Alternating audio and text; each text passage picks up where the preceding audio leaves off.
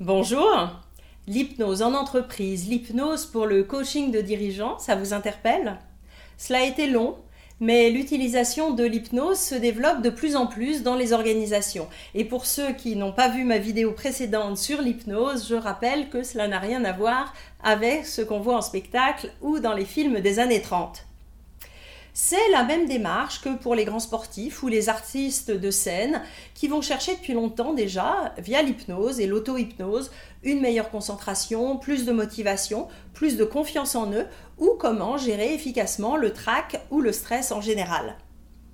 Quand on pense entreprise et grosses organisations, on pourrait imaginer des costumes gris, des gens sérieux, totalement rationnels et centrés sur leur cerveau gauche on peut aussi sortir de cette caricature qui n'a jamais existé pour se dire que nous sommes des humains, même au travail, avec des émotions, des frustrations, des peurs, des relations à gérer, une créativité insoupçonnée, bref, tout un potentiel souvent oublié ou bridé.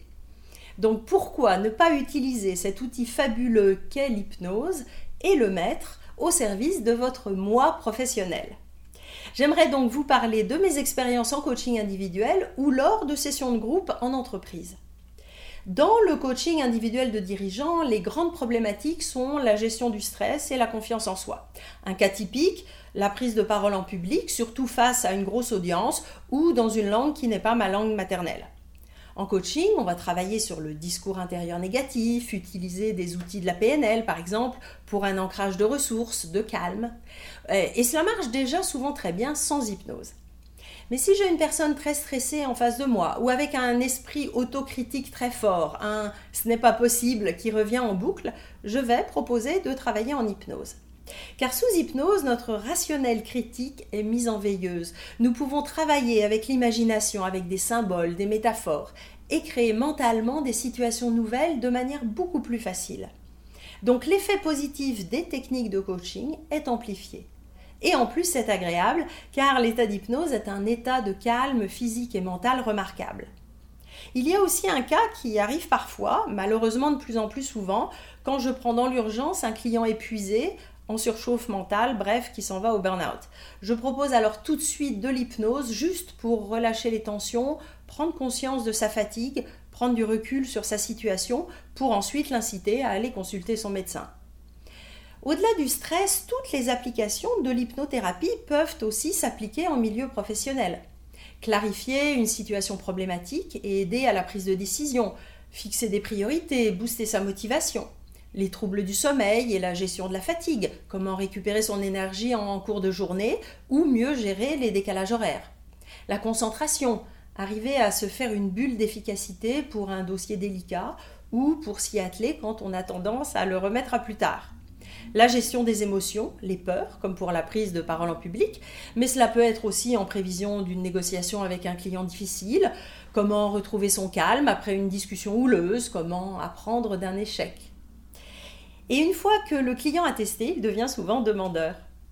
L'utilisation de l'hypnose en groupe est aussi possible. Tout d'abord en atelier découverte, le thème sera alors plutôt large, par exemple la gestion du stress mental ou la gestion du changement si l'organisation vit des moments difficiles.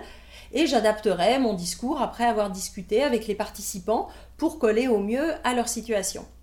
L'idée est également de donner des outils d'auto-hypnose aux participants, notamment pour la gestion du stress, pour qu'ils puissent le réutiliser ensuite. Évidemment, cela ne peut pas être aussi précis que dans une session individuelle, mais cela a de bons résultats.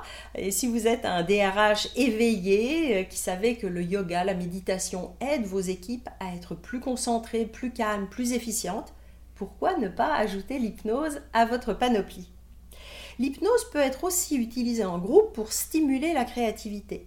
Nous allons alors combiner des techniques de créativité avec de la visualisation et des hypnoses légères pour mieux penser hors de la boîte. Il y a 20 ans, le yoga en entreprise semblait farfelu, ou la méditation il y a 10 ans. Peut-être êtes-vous en train de sourire intérieurement en vous imaginant avec votre comité de direction, votre PDG, en train de travailler votre prochaine prise de parole en public essayez l'hypnose pour prendre du recul, clarifier vos objectifs, créer de nouvelles stratégies pour les atteindre, mieux gérer votre stress ou votre anxiété et utiliser votre potentiel. J'espère que cette vidéo vous aura donné envie d'essayer l'hypnose pour créer la vie que vous souhaitez. Si les sujets de développement personnel et professionnel vous intéressent, abonnez-vous maintenant à ma chaîne en activant les notifications pour être prévenu des prochaines vidéos. Et vous pouvez vous inscrire également à ma lettre d'inspiration mensuelle avec le lien ci-dessous. À bientôt!